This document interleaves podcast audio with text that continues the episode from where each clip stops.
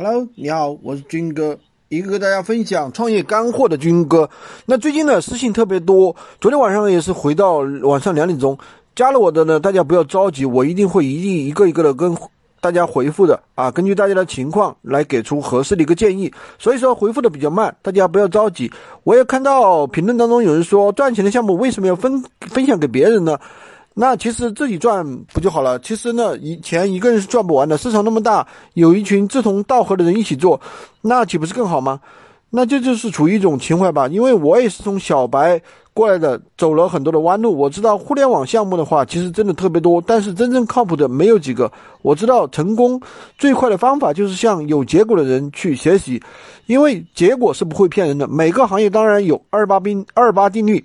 不是说所有人都能赚到钱，对吧？那我看到很多人私信都在问我闲鱼无会员这个项目，那我继续跟大家讲一下闲鱼无会员这个项目。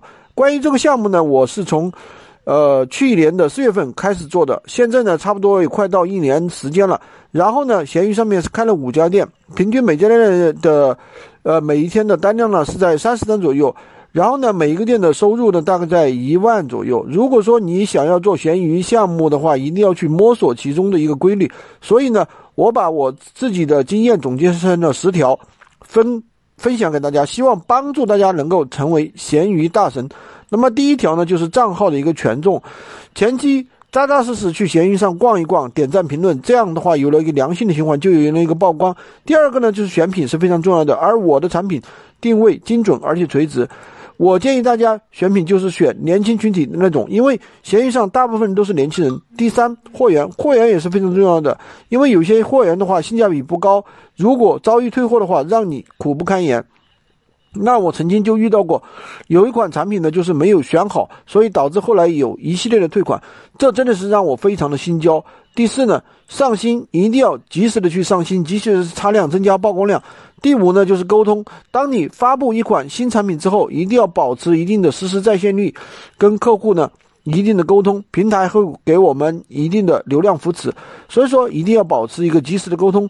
到后期你的产品权重上去之后，你就不需要一直保持在线了，那么回复的稍微迟一点也没有太大的影响。第六呢，就是图片一定要美丽诱人，就像我们发朋友圈一样，最好是九宫格。第七呢，文案文案的话就是不要过于夸张，那种标题我们去也不要纯粹的去复制别人的这种标题，那我们自己一定要稍稍的去修改一下。如果你不会写的话，那你可以关注我，我后续跟大家分享更多的一个具体的一个标题。第八呢，就是上新。当你的宝贝卖出去之后呢，你一定要及时的上新。那上卖出去之后呢，点一个重新发布、重新上架就可以了，不用再去编辑这些产品。那么第九呢，就是分析同行，这是非常重要的。你要去同行那里看一下跟你相似的产品，它的产品的一个价格，它的产品的一个图片，它怎么学习一下互相的经验。第十呢，就是定价，我建议大家是做一个区间定价，这是一个非常好的一个方法。关于闲鱼更多的干货，大家可以私信我学习更多哟。